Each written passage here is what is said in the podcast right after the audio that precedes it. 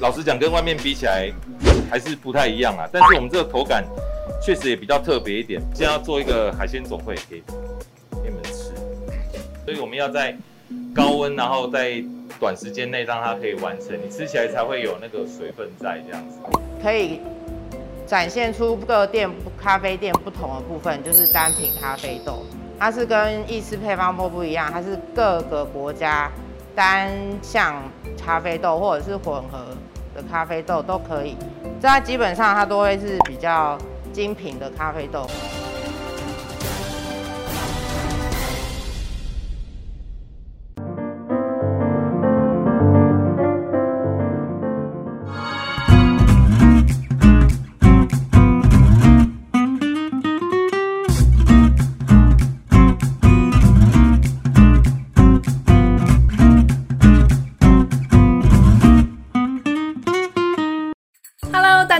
欢迎收看好房话题现场，我是肖以芬。今天的节目，我们来到新北市新店区的行政园区生活圈。豪华的行政园区落成后，来办公像进五星饭店，旁边有捷运、运动中心，还有浪漫的枫香大道。居民形容在这儿的生活舒适又惬意。快跟着我，还有特派员的脚步，一起进入今天的节目吧！Go！刚刚提到的枫香大道，其实就是中华路，短短五百公尺的双线道，两旁矗立高大茂密的枫香树，是在五十年前由前往当地的调查局捐赠的。现在有咖啡厅，决定落脚在这里，不止让美丽景观飘出咖啡香，也为地方生活增添了许多浪漫风情。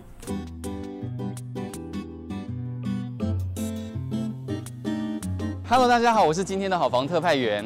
咖啡是许多人爱喝的饮料之一，不管是因为喝了以后可以提振精神，又或者是仪式性的，然后喝了以后进入工作的状态，还是大家会来到国外度假的时候来一杯咖啡，然后就很有气氛呢？这里是新店的中华路，因为种满了枫树，所以又被称为是枫香大道。如果可以来这边喝一杯咖啡，是不是也很有度假的感觉？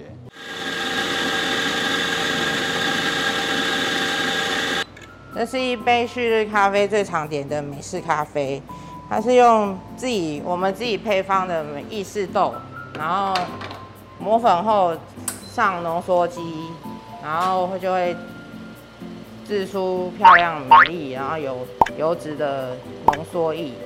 在外行人眼中，好像就是常常看到咖啡是按机器而已，这当中还有什么讲究的原理在？就是我们要把粉。粉量的粗细度调好，它才能在上意式机的时候出现到二十五到三十五的漂亮的描述，因为它这样子才会制出不苦不浓的咖啡液，那你所喝到的咖啡才不会太过于酸涩或太过于浓苦这样子。那我们接下来就是加一杯水，然后我们把它加加满热水。再把浓缩液倒进去，拿一杯美式就完成了。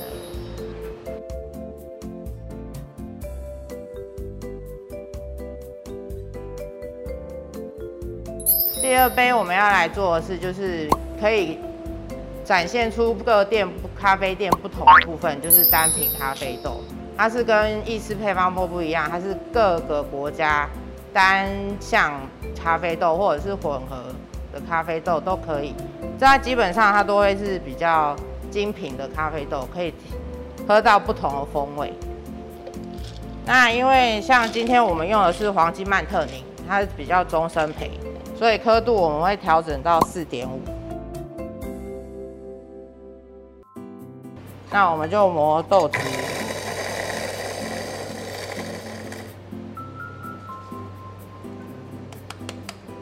那我们会先焖蒸三十秒。那下水的方式就是可以用笔直的冲水，或者是旋转式的，让它每一个咖啡粉都有接触到水面。然后接接近三十五秒的时候，那这个焖蒸的水呢，我们就把它倒掉。那我们再重新测量水的重量。那我们基本上一杯水，因为我们刚刚说一比十八，那所以我们刚刚是用二十克的粉，所以我们大概冲水，再加水加到大概约三百或三百六就可以了。然后在冲煮的时候，就是缓慢的，一样用内旋，从内到外的旋转方式。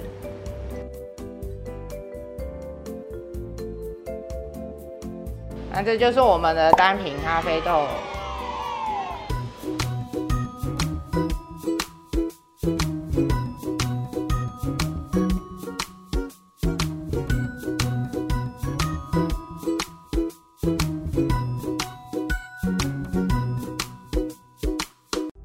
大家好，大家好，我们是旭日咖啡的老板，我是沈静，我是沈杰。因为当初会选择这个名字，一开始是因为我们家宝贝的名字叫郑旭，有一个旭的名字，所以我们就想说，哎、欸，旭日就很像成语的旭日东升，就是一早晨起来，我们就可以喝一杯很轻松的咖啡，享受一下这一整天的开始。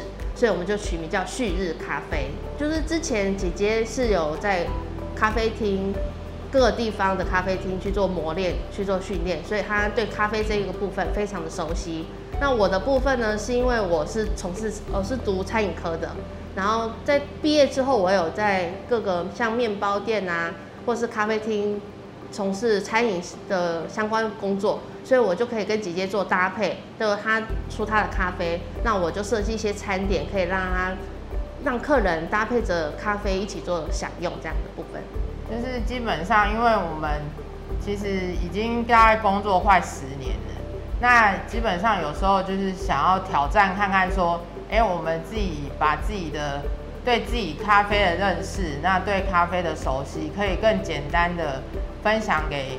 就是我们想要分享给认识的朋友啊，或者是过来往的客人，然后我们，而且最重要的是，它比较不会受限于因为公司的制度等等之类的束缚，所以我们才会想说，哎，那我们可以试着来创业看看，那可不可以看，可不可以把我对咖啡的认识可以再更精进？因为有时候上班其实非常辛苦，那其实没有办法再。自己在学习别的东西，因为基本上我们创业现在目前大概一年多了。那在咖啡这一块呢，我基本上我会觉得我收获收获蛮多的，因为一方面我是从烘豆开始，所以烘豆就是要从生豆的寻找开始。那在生豆的部分，我就会发现它的广度非常大。虽然说每一个产地都都有每一个产地的一些。经典的豆子，那其实可以看到更多不一样产区的豆子。那其实我们可能想象说耶加雪菲，那我们可能想要只能就耶加雪菲，大家就可能只会以为只有一种。那其实如果你实际上去找生豆的话，它其实是数十种、数百种。那它每一个风味都不一样，所以我会觉得说，在这一部分的话，我会觉得哎、接触到更广、更深的东西。我们现在看到装潢就比较简单，其实一开始的装潢是我们自己做，我们没有请装潢师，所以我们所有的装潢，你所看到的东西都是我们一个一个亲自去挑来。那所看到木造也是我们的父亲帮忙协助，一个一个钉上去，去挑木头、挑颜色，所有的颜色配置其实都有去讨论过。对，那像豆子。豆子的摆设也都是我们就是看着，然后慢慢的把它增加上去。所以所有每一个东西都是我们里面都有我们里面的理念，都是我们自己一个一个亲手摆过来，是我们的心血。对，那而且基本上因为是咖啡厅，所以我们放的摆设或者是一些装饰就会跟咖啡比较相关。对，然后营造出一种比较温和，不会那么。紧张，让人家有放松的那种氛围。欢迎大家可以来我们这边品尝各式各样的咖啡，让你们可以体验一下，就是来到一种很温馨、很舒服、很放松，离开那种城市的感觉。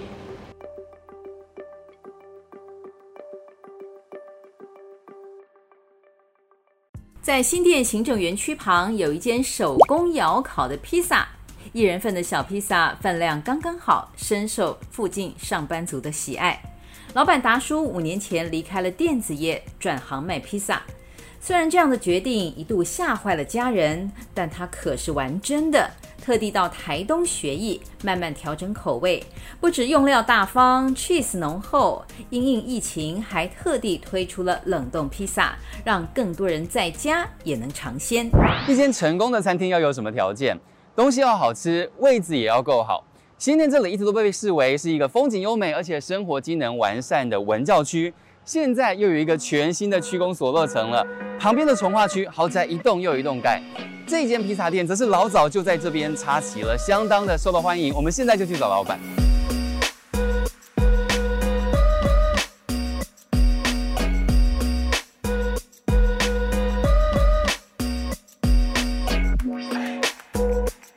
所以老板，我们这些面面团都是前一天事先都先准备好的？对，这是事先先准备好的，然后。每天做完之后，整个面团会让它先发酵一个小时，然后我们切割完之后再让它发发一个小时，然后我们再会放到那个冷藏冰箱，让它慢慢的低温发酵。像这样子的做法是从哪里学的？它是有什么正统意大利式的那种感觉？呃，没有，我们其实，我其实这是从台东学来的啦，这是台东一个好朋友开的，然后我去跟他一起学，因为我其实本来不太吃披萨的人。然后呢，去去找了他，然后才发现哇，那披萨怎么好吃，因为他是做那个薄皮式的。对，对我才去跟他学啦。所以我我我现在就是变成，就变成我们会自己制作自己的那个饼皮，所以我们这个也不太算是，你要讲意式那个跟可能老实讲跟外面比起来还是不太一样啊。但是我们这个口感确实也比较特别一点。现在要做一个海鲜总会可以。听说海鲜也是老板最喜欢的口味。对，海鲜我蛮喜欢吃的。为什么？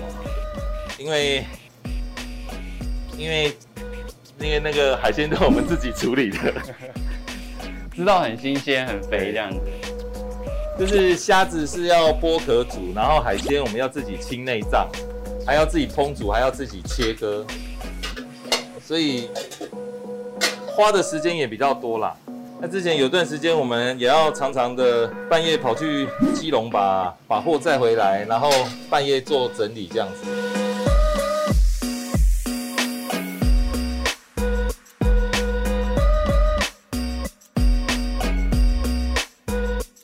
两种不同的起司，对，两种不同的起司，这是切达起司，口味稍微比较偏咸一点点，带一点味道这样子。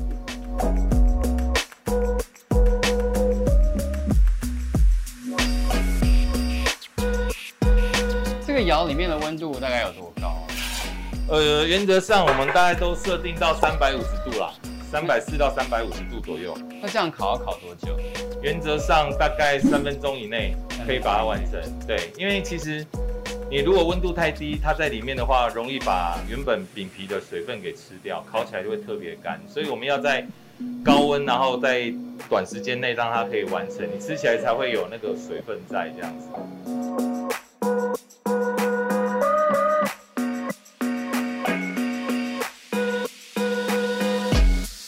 披萨烤的时间也都会不一样，会不一样，因为我的里面其实是可以放到七到八片啊。如果位置不一样的话，我们就要一直调整位置，所以就需要人工啊，就需要人工去去调整它。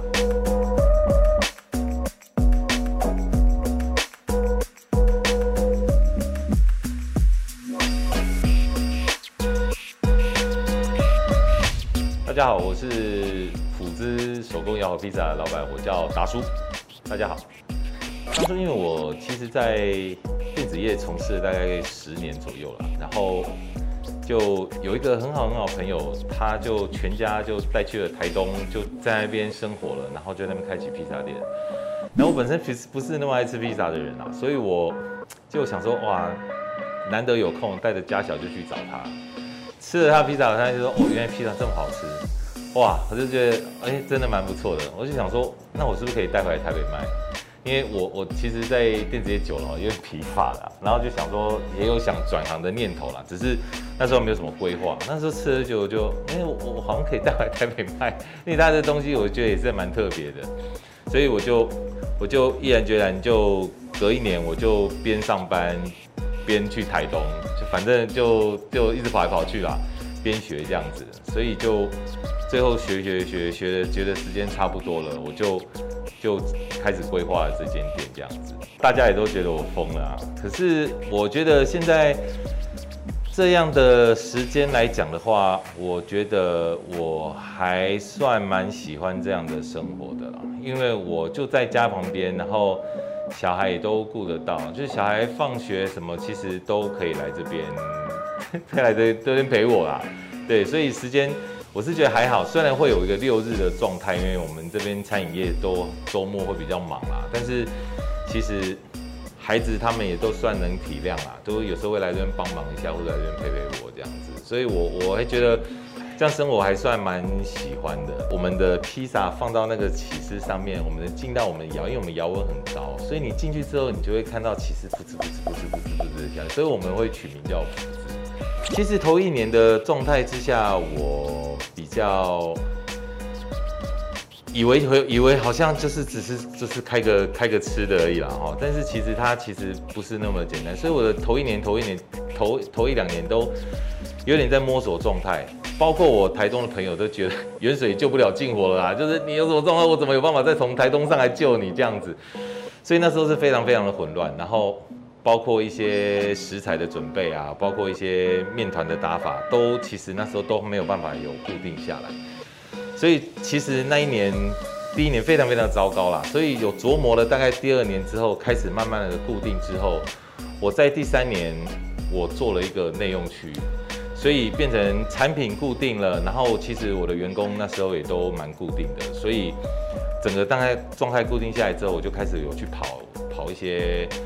传单宣传，然后或者是大家都也会粉丝页下下广告这样子啦，我们都是会这样。那我个人也是觉得说，反正那个戏棚下站久就是你的，我们就是稳扎稳打的慢慢走这样子啊。所以我我觉得我们现在是也不能说很有名的店，但是我们算是还算可以蛮稳定的这样子的成长这样子。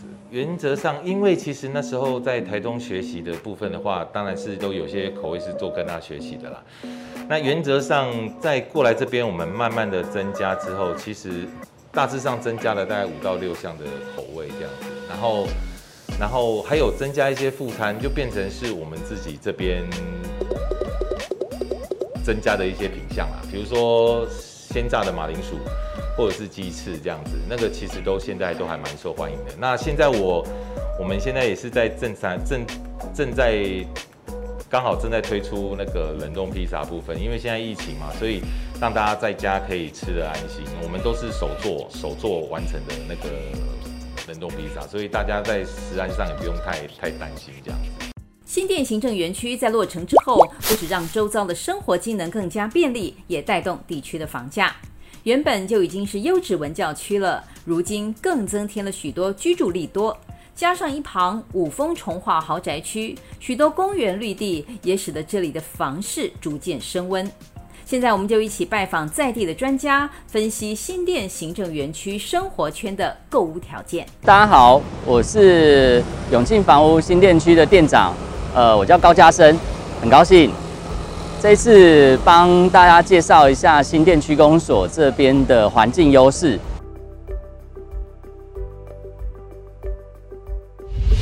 其实啊，行政园区生活圈啊，因为早期啊，在区公所的部分啊，大家民众要办理一些呃有关的一些政府相关的事务啊，都要跑蛮远的。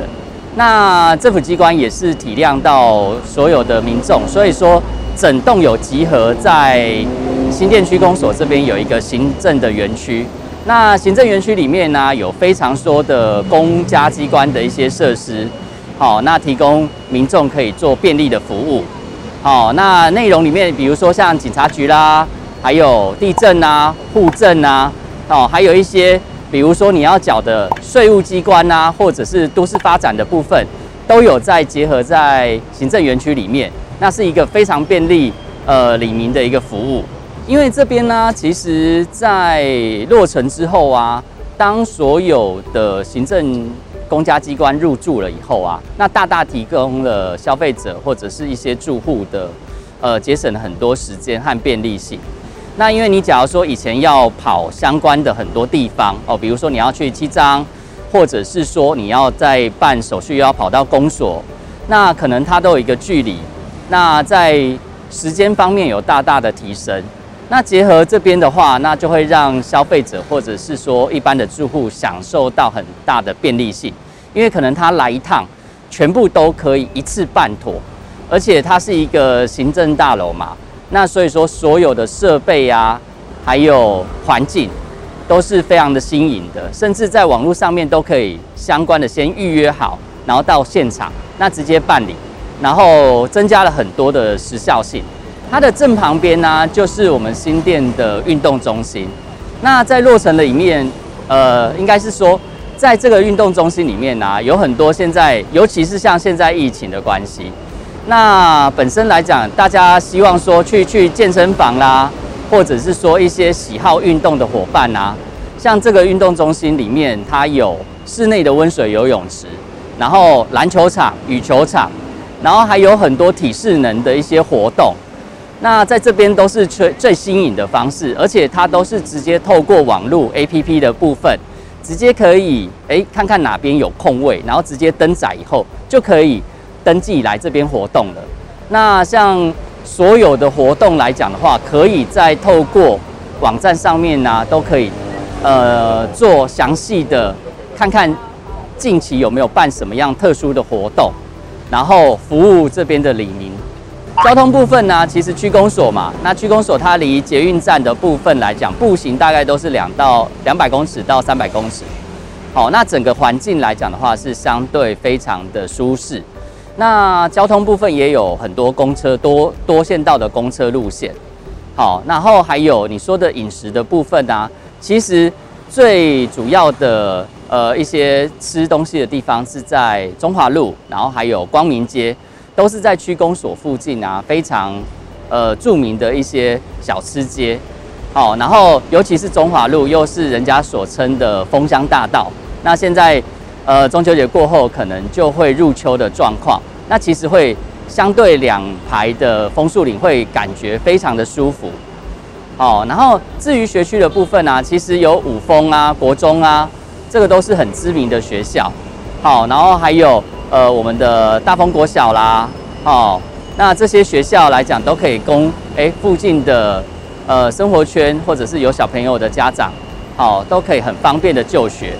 那公所这边还有一个优势，它其实啊几乎是围绕在公园的一个从化区，哦，那它总共有三大公园，哦，那第一个就是我们在马公公园的部分，哦，马公公园的部分，然后还有呃儿童公园，然后还有我们的北新艺术广场，好，那北新艺术广场又连接到柳公郡的公园。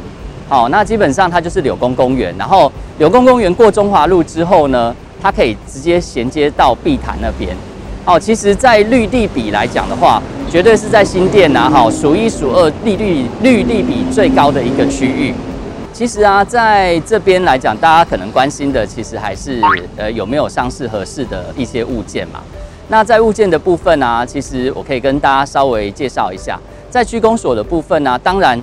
它有很好的一个区隔，五峰重化区的部分呢、其实它是属于呃近八千七百平的一个面积。那里面来讲的话，它是低密度的一个重化区。那总共的户数啊，大概只有不到七百户。那本身来讲，它又有几个比较知名的建案，比如说像养心殿，哦，北新官邸，哦，或者是像是 W 太子。好，那种种，好，那当然，它在建筑上面来讲的话，都是以相对，哎，三房到四房的产品，好，甚至百平以上的为主。那 W 太子都是以两房为主的，那也有大陆工程的卓清，好，也是盖在这边。那或者是集美建设的也都有。所以说，在客群上面来讲的选择性是蛮高的，尤其是大坪数需要换屋的族群，都会非常喜欢这样子的从化区。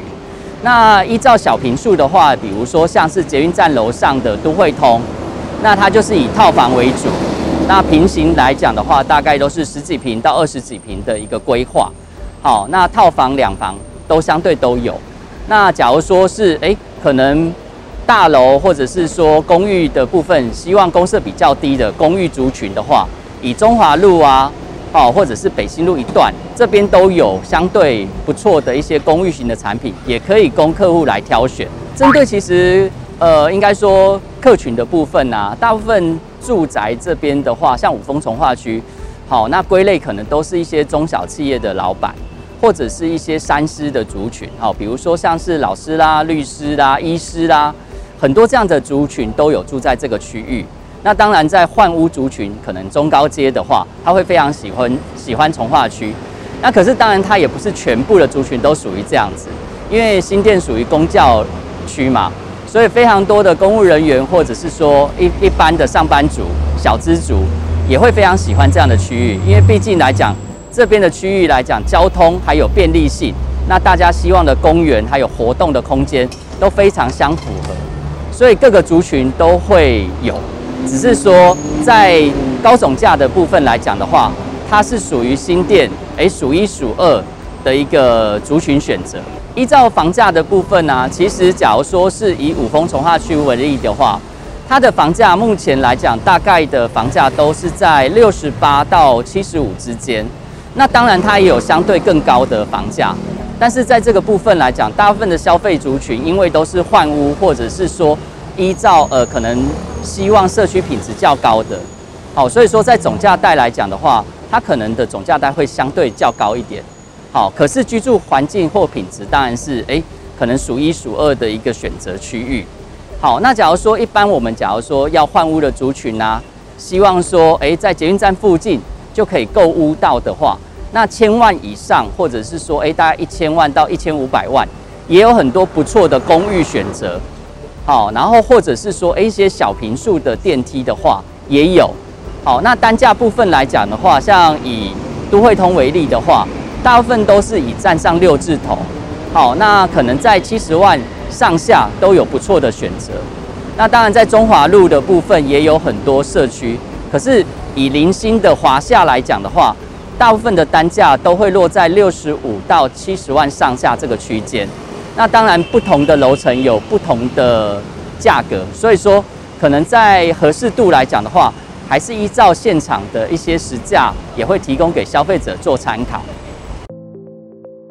好房话题现场的观众朋友，大家好，今天特派员就来带大家认识新北市新店区。从地理位置来说，新店位于台北盆地的南边。隔着新店溪、及美溪与台北市遥遥相望，东边是石碇区，南边与乌来区相邻，西北边与西边分别是土城还有三峡。因为靠近盆地边缘，山区雨量比较多，也让新店拥有北台湾空气品质以及水质都最好的称号。新店的名称起源虽然有很多种说法，但都是描绘当年开垦从市区到山区之间，在这块区域发展出店铺商店，从而形成了聚落，演变成今日的样貌。一九九九年，台北捷运新店线全线通车，促进了捷运沿线各站周边的发展。例如大坪林站附近的生活圈，七张站附近的家乐福生活圈，再延伸到碧潭商圈，兼具生活消费机能，还有观光休闲发展。与新店东边的商业行政机能不同，新店西边的安康生活圈是一块独立的山坡住宅社区。至于近期相当火热的央北从化区，更是新北市政府聚焦的五星计划之一，抬升新店整体区域向上发展。此区的重点医疗机构有台北慈济医院及新店更新医院。教育方面，从国民小学、国中、高中，新店区都有非常多的选择。大专院校方面，有景文科大与更新专校。结合文教、生活、商业与观光，都会区与大自然的平衡，也让新店成为店家进驻、买房投资的新标的。沿着干道北新路有行政园区，有豪宅，有餐厅，店家非常热闹。不过在这儿也有一座绿意盎然、空间宽敞的刘公公园。在地新德里的老里长二十多年前着手一步步规划，现任里长黄林凤娇用心维持，让社区更加的有生活品质。在地生活情况如何呢？一起来看看。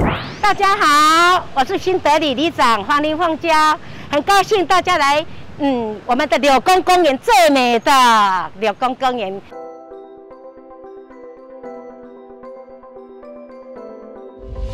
八十五年以后，那就开始规划在做这边了。对，因为我我我先生做第二届那时候，他就开始在规划。对，这条是柳公郡嘛，从这边到那边。可是，一口气规划这么大一一片。对啊，哎，那时候哦，做这片也有也也也是有很多人都反对了什么，那还好，他后来都里长好几个。对，就哎，有的人说要怎么啊，都会啦。他说有八，好像八十五年就规划，慢慢做做做做 OK 了。那里面有哪些区域啊？像这个地方是做什么的？很棒的一个广场。这个嗯，小孩子溜冰，嗯，还有打球、网球，还有哎一个那个外弹弓的，很多人都在这边。那时候就搭大棚子，我我那我我家还有那个什么，我拿那给看你就知道。那都在这里嗯办老年年金啊，那个歌唱班歌歌唱哈，他说大家嗯。重阳诶，重阳节啊，让请一些诶舞蹈班都在这边，搭的很大的棚子，都在这舞蹈，还能做很多的工，真的娱乐啦。娱乐。这个地方真的太棒了。可以做这个。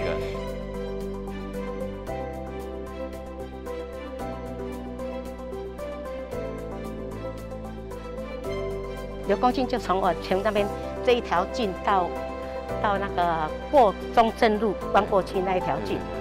他、啊、现在是做那个呃，嗯，捷运，那个捷运车厂要从这里有那个、哦、车厂，嘿，对，汽车哎，修理厂，对，那还有就在七张站可以一个捷运到中央中央中央站，很方便，对，哎，要是你当家的运动下，啊，这是我们的黎明，很 好好。好，奥奥林水不？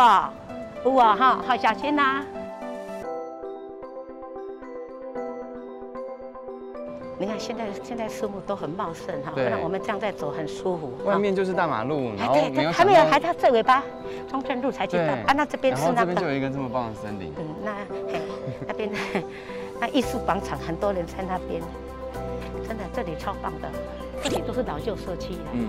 已经我们这个房子已经我们来这里住就住四十年了。哎，让这里有差不多。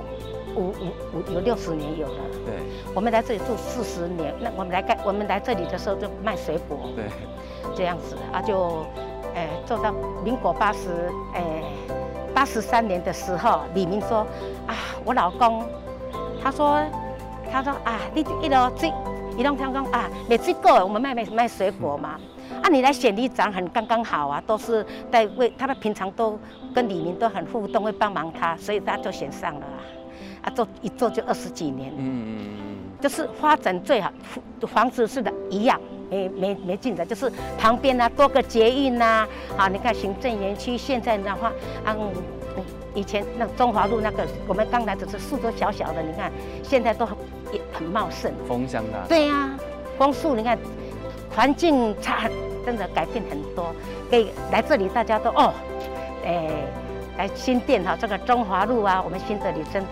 大家都都说这一支的，是不是要来自己夸奖？